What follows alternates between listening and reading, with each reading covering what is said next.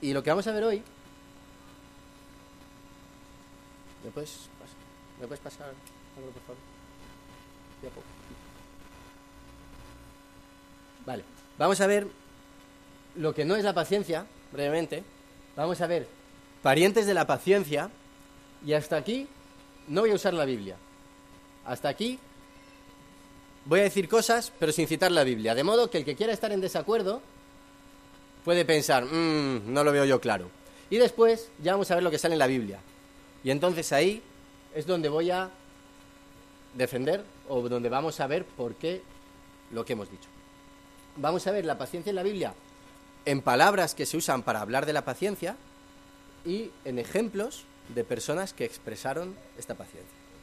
Entonces, lo que no es la paciencia y que muchas veces mezclamos palabras o, son palabras que salen por ahí y que las usamos a veces sin, sin mucho criterio, a veces pensamos, hablamos de paciencia cuando realmente deberíamos estar hablando de debilidad. A veces uno está quieto, está parado, pero es por pura debilidad, porque no puede. Y no es porque esté siendo paciente. Tampoco es el miedo. Uno puede estar paralizado por el miedo, pero es muy distinto de estar esperando con paciencia y con dominio de uno mismo. Esto lo encontré por internet buscando cosas así de estas de... y frases bonitas, o frases no sé qué. Y entonces dice, esto, es- esto está mal, ¿eh? O sea, lo pongo como ejemplo de cosas que se pueden oír por ahí y que, y que es no, no distinguir la, una cosa de otra. Nuestra historia terminó sin un fin, solo con tres puntos suspensivos, los de la rabia, paciencia e indiferencia. Y esto es un error garrafal. La, la rabia no suele ir con la paciencia, o nunca, o casi nunca. Casi nunca. Quiere decir que este lo que debe estar pensando es en la impotencia, de que me da rabia, me da impotencia y me da indiferencia y aquí no hay nada, o, o la inacción, o el estarse quieto, pero eso no es la paciencia. Y muchas veces, con todas estas cosas, como cuando hablábamos de las parábolas, podemos tener nosotros unas ideas en mente, porque nosotros venimos de, venimos de nuestra cultura y podemos tener unas cosas en la cabeza. Y la Biblia a lo mejor quiere decir otra cosa. Y tenemos que cambiar nuestra mente. Y tenemos que cambiar lo que nosotros pensamos y lo que entendemos para poder entender lo que quiere Dios. Tampoco es la mera inacción, no es el mero estar quieto, ni es mera pasividad, ni es resignación. He puesto estos dos monigotes un poco... Imaginemos que aquí hubiera, yo qué sé, un peligro, un fuego, un incendio, alguien que insulta, alguna cosa eh, que genera malestar o sufrimiento o que interpela. Uno puede estar quieto porque el miedo le ha paralizado. Y sencillamente hay un incendio y, y se queda ahí parado porque está paralizado por el miedo. Y otro puede ver la situación y pensar que lo más apropiado es quedarse quieto. Porque puede suceder. Y de hecho la mayoría de las veces lo más apropiado cuando alguien te insulta es quedarse callado. Y la mayoría de las veces lo más apropiado es quedarse quietecito, ver la situación y dar un poquito de tiempo y ver cómo es, qué es lo que está pasando. Si tú lo miras desde fuera, pueden parecer iguales. Los dos están quietos. Pero en realidad son muy distintos. Uno está paralizado y el otro está observando. Paralizado o a lo mejor es que le importa un bledo y no le importa nada. Dice, ah, pues aquí esto arde, a mí no me importa. Eso no es la paciencia, eso es la indiferencia, eso es otra cosa. Lo que pasa es que el paciente, la mayoría de las situaciones en la vida en que hay sufrimiento o en que hay malestar, la actitud más sabia suele ser estar un poquito quieto. Por eso muchas veces al paciente se le ve como pasivo, como quieto, como parado, como indiferente, pero, pero no es verdad. Podría ser que la situación demandara levantarse y hacer algo, pero rara vez la situación demanda levantarse y dar un puñetazo, ¿no? Entonces por eso el sabio generalmente calla. Entonces, que repasemos si hay ideas que podemos tener de la paciencia que puedan no ser, no ser exactas. Dicho eso, vamos a ser parientes de la paciencia. Si os preguntara, lo pregunté ayer en el grupo de, estudio de, de adultos. Si, si os preguntara una virtud que fuera, por así decir, la madre de la paciencia, si fuera una virtud que esté muy relacionada con la paciencia, ¿cuál pensaríais? ¿Qué virtudes me diríais vosotros que veríais muy relacionadas con la paciencia?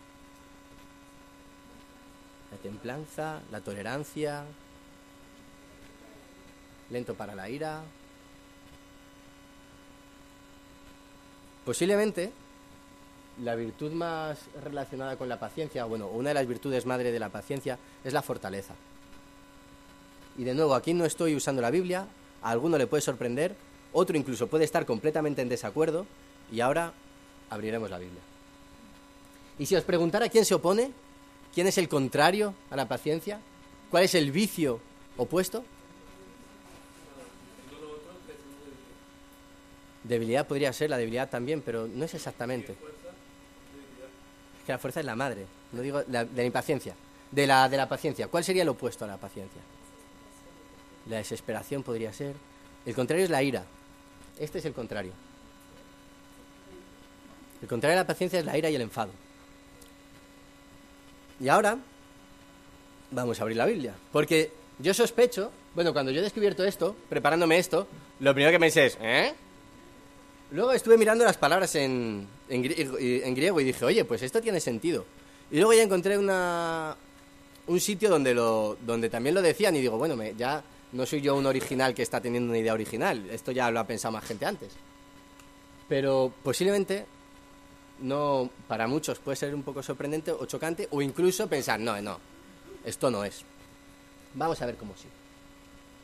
Si vais a vuestra Biblia y tenéis aquí también el boletín, tenéis los pasajes, la palabra que utiliza en Gálatas para hablar del fruto del Espíritu, bueno, la palabra en griego es macrotimia, pues ya está. Esa es la palabra en griego, es otro idioma, pues es esa palabra. Una ventaja que tiene esto, ahora con Internet es muy fácil, y con un montón de recursos que hay, uno puede buscar en la Biblia todas las veces que sale esa palabra, en que los evangelistas o en que los apóstoles utilizan esta palabra y qué están expresando con esta palabra. Uno de los pasajes donde sale es en Primera de Corintios 13. Así que os pediría, si alguien puede leerme Primera de Corintios 13, el versículo 4. Aquí sale, uno, por ejemplo, un uso de paciencia de, de esta palabra. Mientras tanto, alguien de aquel lado que me vaya a Hebreos 6, 15. ¿De acuerdo?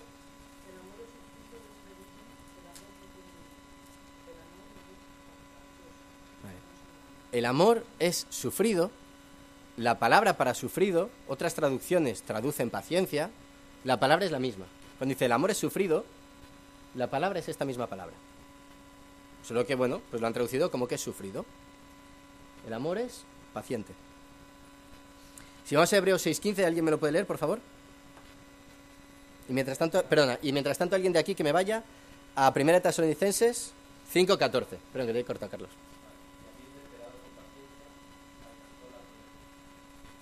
Habiendo esperado con paciencia. Nos está hablando de Abraham, un sujeto que abandonó su país, que recorrió un montón de kilómetros para perseguir una promesa, para buscar una promesa, que luego a su hijo le mandó a recorrerse otro montón de kilómetros para perseguir la promesa, que fue de sitio en sitio construyendo altares. Una persona que no estuvo quieta porque perseguía esa promesa, porque la paciencia no es pasiva. Es cierto que Abraham esperaba en Dios, hay un aspecto en el que Abraham tenía que estarse quieto y esperar en Dios. Pero no es un personaje pasivo, Abraham. Mira algo. Si vamos a 1 Tesalonicenses 5.14,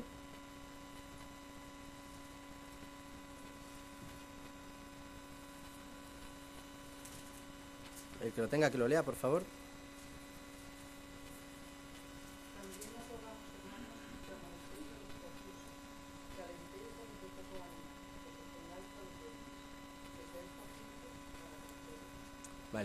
Si os fijáis, vamos, vuelve a leerlo, May, porfa. Léelo un poquito más alto, porfa.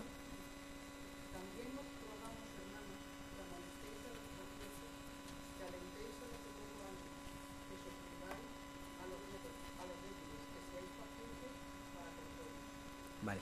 Nos está animando a ser pacientes para con todos. Vamos a ir buscando a ver qué es esta paciencia para ver si hay cosas que estén en nuestra cabeza que no sean correctas y que tengamos que cambiar a lo mejor las ideas que yo traiga por las ideas que quiera la Biblia. Porque nosotros queremos tener la mente de Cristo. Tenemos la mente de Cristo, pero tenemos que entrenarlo. Entonces nos dice, tenemos que ser pacientes para con todos, pero a algunos hay que amonestarles. A otros hay que alentarles. A otros hay que sostenerles. Pero a todos con paciencia. ¿Dónde está aquí la pasividad? Si alguno hay que empujarle. ¿Y se puede empujar a alguien con paciencia? Sí. Sí se puede empujar a alguien con paciencia. Y eso no es pasivo.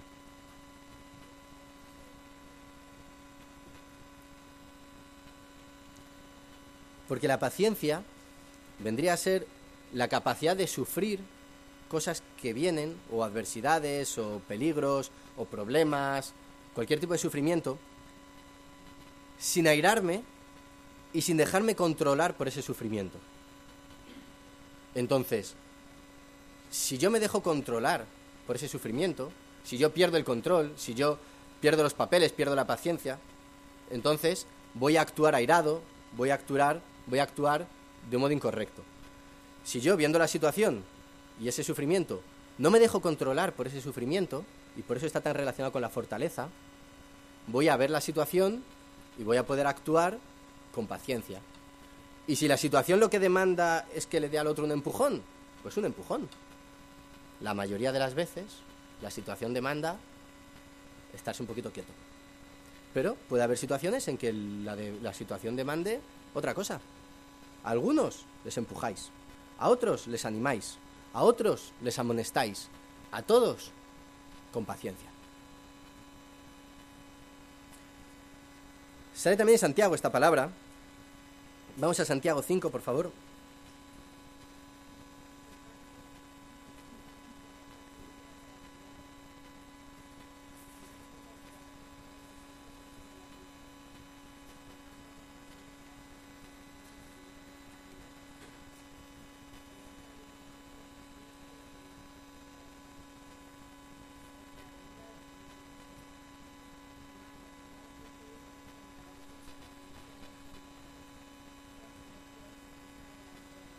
Vale, muchas gracias. Tened también vosotros paciencia y afirmad vuestros corazones. Afirmad vuestros corazones. Lo firme que sea tu corazón, lo fuerte que sea mi corazón, va a ser mucho más probable que yo pueda responder con paciencia. Y aquí, el que tenga hijos, es fácil pensar en los hijos, si no, todos hemos tenido jefes. Si hay veces en que tú estás mal, yo que sé, has discutido con, la mujer o estás mal, y entonces sabes que ese día es mucho más fácil que tu hijo sea castigado, ¿verdad? ¿O no? Hay veces en que el jefe está teniendo un mal día y tú sabes que esa incidencia que pasa siempre es más fácil que esa incidencia hoy genere una bronca, ¿o no? Espera, ¿estoy diciendo algo extraño o ¿O, lo veis eso también vosotros? ¿Verdad? Es decir, ¿por qué? Porque si él está mal, y si él está enfadado, y si él ya está teniendo un mal día, pues es mucho más fácil que cuando te responda a una adversidad, o a una incidencia, o a un problema, pierda los papeles. Si él está bien, es mucho más fácil que responda sin perder los papeles, con paciencia. Por tanto, hermanos, afirmad vuestros corazones. Tened paciencia.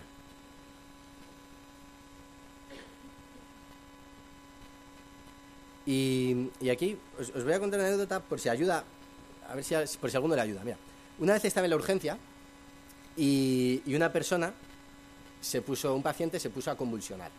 Si, si alguno ha visto alguna vez una convulsión, es una de esas cosas que no, que no te dejan tranquilo, ¿no? Cuando alguien se pone ahí a, a convulsionar es, digamos que como mínimo es algo que te interpela y no es, no es agradable estar ahí delante. Cuando hay una convulsión, durante el primer minuto no tienes que hacer nada. Bueno, tienes que hacer dos cosas que son detalles, pero bueno.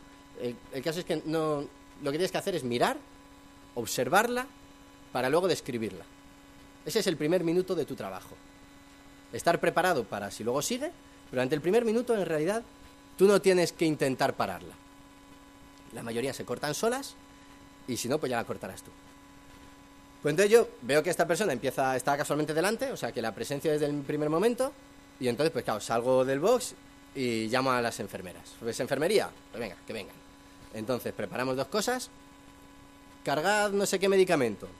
A los 10 segundos ya está el medicamento cargado. Y tú ahí, mirando. Ya, pero el de delante está... Entonces, claro, la enfermera... ¿Se lo pongo? No, todavía no. Se hacen muy largos. 60 segundos, ¿eh? ¿Se lo pongo? No, todavía no. Bueno, ¿se lo pongo ya o no? Que no, que todavía no. Entonces al minuto, pónselo. Vale. Digamos que, evidentemente, uno puede estar parado porque no sepa lo que hacer o porque le tenga parado el miedo. En este ejemplo, es una anécdota un poco tonta, es decir, por el, por el conocimiento o por saber lo que hay o por saber de qué va la situación, yo puedo tener la suficiente fuerza como para, sin dejarme llevar por el miedo o por el nerviosismo o por la situación de que una persona está delante convulsionando, saber que hay que parar, que hay que esperar y que tienes que estar así mirando y observando para luego escribirlo. Porque eso es lo que hay que hacer. El otro, si no lo sabe, lo único que ve es que hay una persona convulsionando, tienes la medicina, pues habrá que ponerla. ¿No? Entonces, digamos que la fuerza o la capacidad de estar firme, de estar bien asentado en lo que hay, de saber dónde estás delante de Dios, en las situaciones, te da mucha facilidad o mucha capacidad para responder con paciencia. Porque si tú a mí me insultas y yo no, no estoy bien con Dios, igual me creo tu insulto. Y a lo mejor tú me dices que no valgo nada. Y a lo mejor yo me lo creo. Y entonces, pues a lo mejor me enfado. Pero si tú me insultas y yo sé lo que valgo delante de Dios, pues a lo mejor no me voy a enfadar.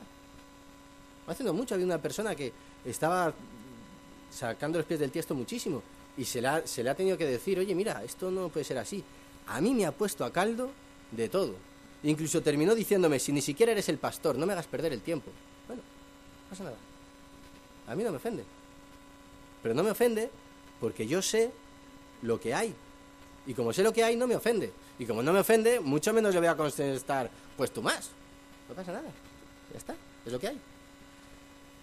La fortaleza, cómo de firme esté yo en Dios, cómo de claras tengo yo las cosas que está haciendo el Espíritu Santo en mi vida, me va a permitir afrontar esas situaciones de un modo.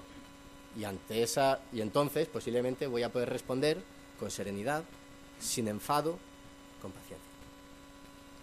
Vamos a segunda de Pedro.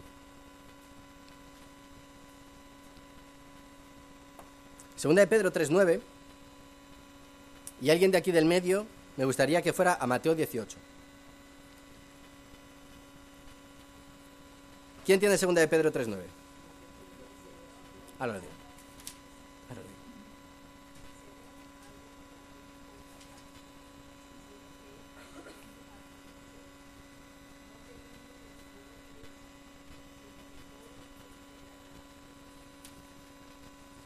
Es decir, el Señor ya ha muerto, el Señor ya ha resucitado, y los primeros discípulos dicen, oye, el Señor prometió que iba a volver, y aquí el Señor no vuelve. Y empieza el problema de, oye, que el Señor no vuelve. Y dice Pedro, el Señor no es que esté tardando, no es que la promesa tarde o que no, o que no la vaya a cumplir, es que tiene paciencia, porque quiere que se salven. El Señor ha decidido que va a aguantar hasta aquí y va a esperar hasta aquí. Y mientras tanto, tú puedes decirle que no existe, él no se va poner a llorar porque digas que no existe, que, que no, le vas a conseguir hacer dudar de sí mismo. O tú puedes hacer lo que no debes hacer, pero él pacientemente va a seguir enviando el mensaje, él pacientemente va a intentar seguir haciendo que la gente se arrepienta, va a seguir esperando porque es paciente, porque el Señor desea, claro que el Señor desea cumplir por fin todo el libro. Seguro que está deseándolo. Pero es paciente y espera. Y el día que llegue, pues llegó, sin enfado.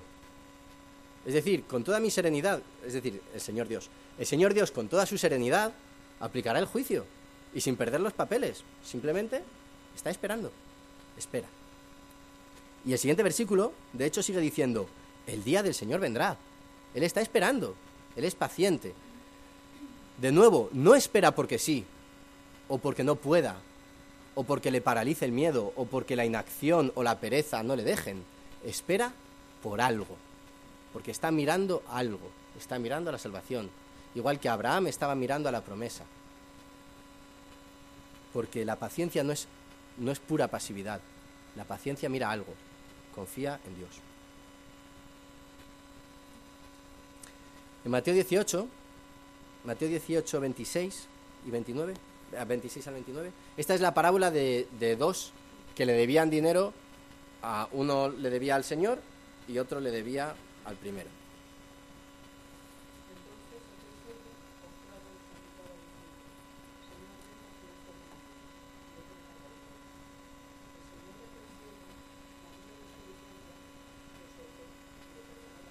Vale, un momentito. Eh, Le pide, uno debe dinero, está ante el, entre comillas, el tribunal, a donde se aplica la sentencia, dice, tenme paciencia. Retrasa, espera aplicar la sentencia para que te lo pueda pagar. El señor podría decir, no espero, me lo pagas ahora, o puede decir, bueno, venga, va, no me voy a enfadar, y ya luego se lo perdona. Pero el primer punto es no estar enfadado, no enfadarse con ese, imaginaos que le dice, ¿cómo? Encima me dices que tenga paciencia, pero si llevo esperando no sé cuánto. Porque la paciencia se opone a la ira. Sígueme.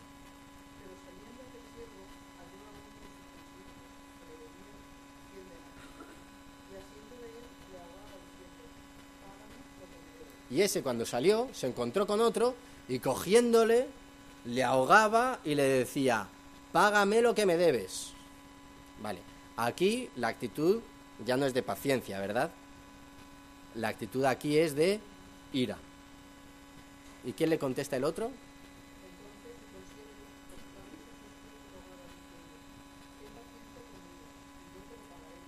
De nuevo tenemos la paciencia como un retrasa la sentencia, que es lo mismo que hemos visto en, en Pedro, que decía, el Señor está teniendo paciencia, porque si aplica ahora la sentencia, la sentencia va a ser más dura y contra más personas.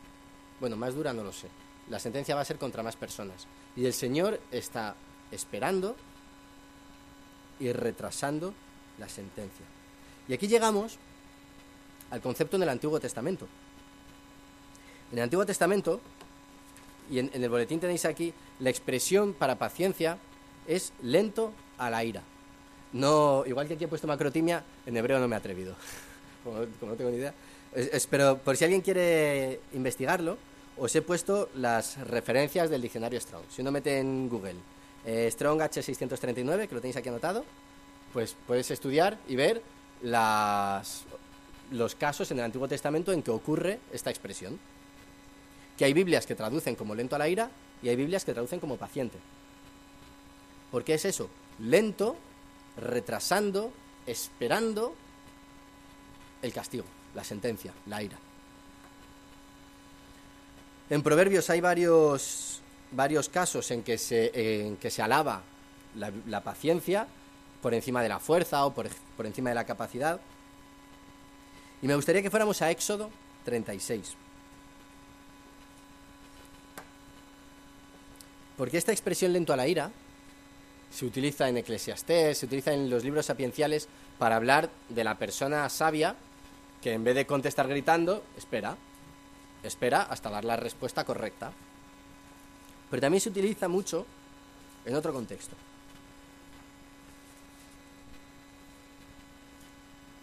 En Éxodo 34 es un pasaje muy intenso en el cual Moisés le había pedido a Dios poder presenciar la gloria de Dios. Y Dios le dijo, mira, no vas a poder verme cara a cara, porque es que no puede verme un ser humano cara a cara y sobrevivir, porque está por encima de tu capacidad. Entonces vamos a hacer una cosa, yo voy a pasar por delante, te voy a esconder porque es que no podrías tolerar mi presencia, mi presencia directa, no puedes aguantarla. Y lo que voy a hacer va a ser proclamar mi nombre. Y vas a oírme proclamando mi nombre. Entonces, si alguien puede leer versículos 5 y 6 del 34 y el 7. 5, 6, 7.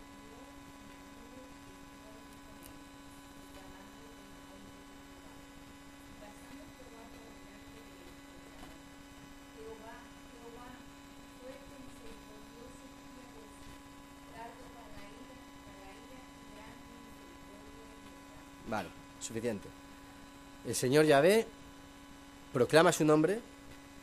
Él es yo soy, yo soy, yo soy yo mismo. Fuerte, misericordioso, piadoso, tardo para la ira. Podríamos haber traducido, si hubiéramos querido, paciente. Efectivamente, es muy difícil enfadar a Dios.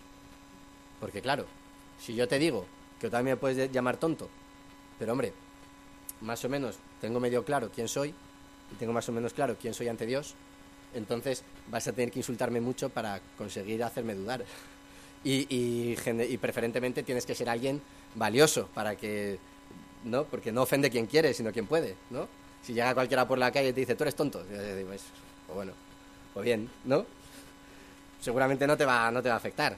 Hombre, y si alguien que no conoces te dice eres tonto y te afecta, posiblemente es que no tenemos claro quién somos delante de Dios.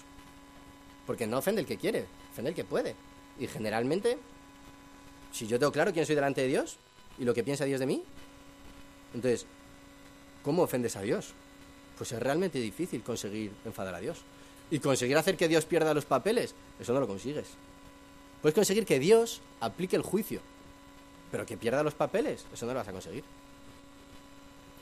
Porque Dios es, es, Él es, y además es fuerte y es lento para enfadarse.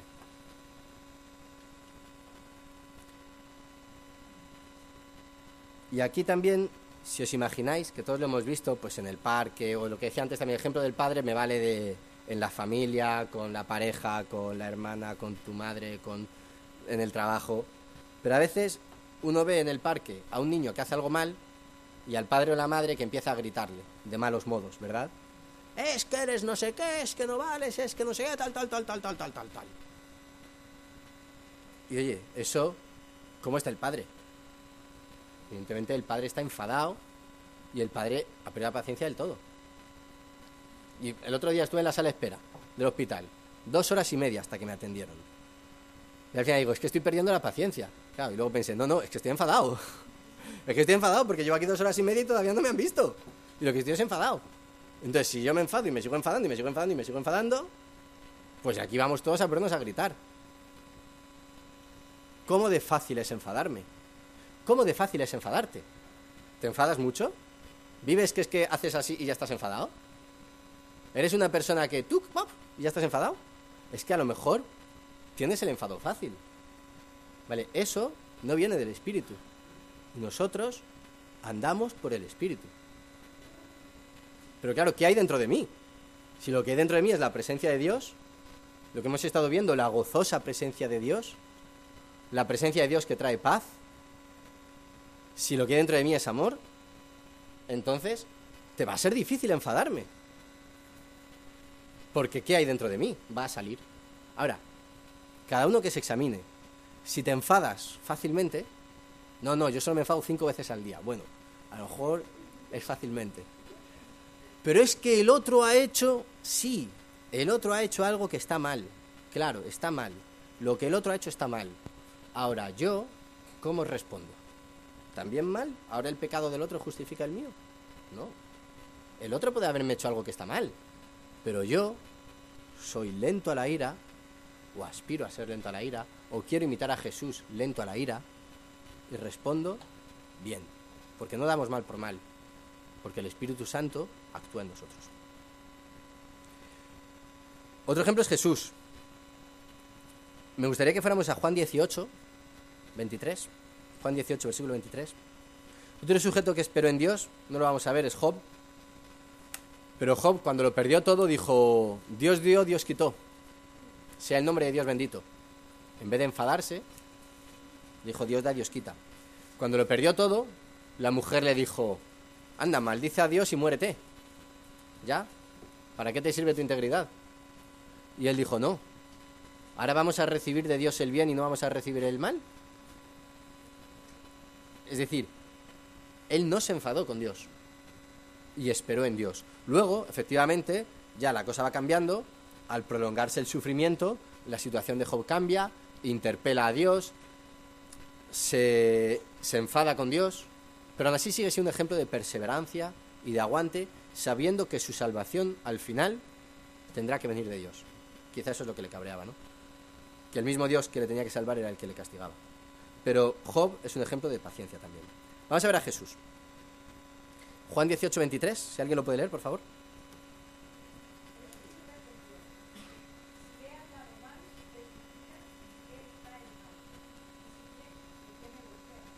Vale. ¿Puedes leer un poquito antes para que sepamos el contexto? Porque así sin más me diréis, joder, así no.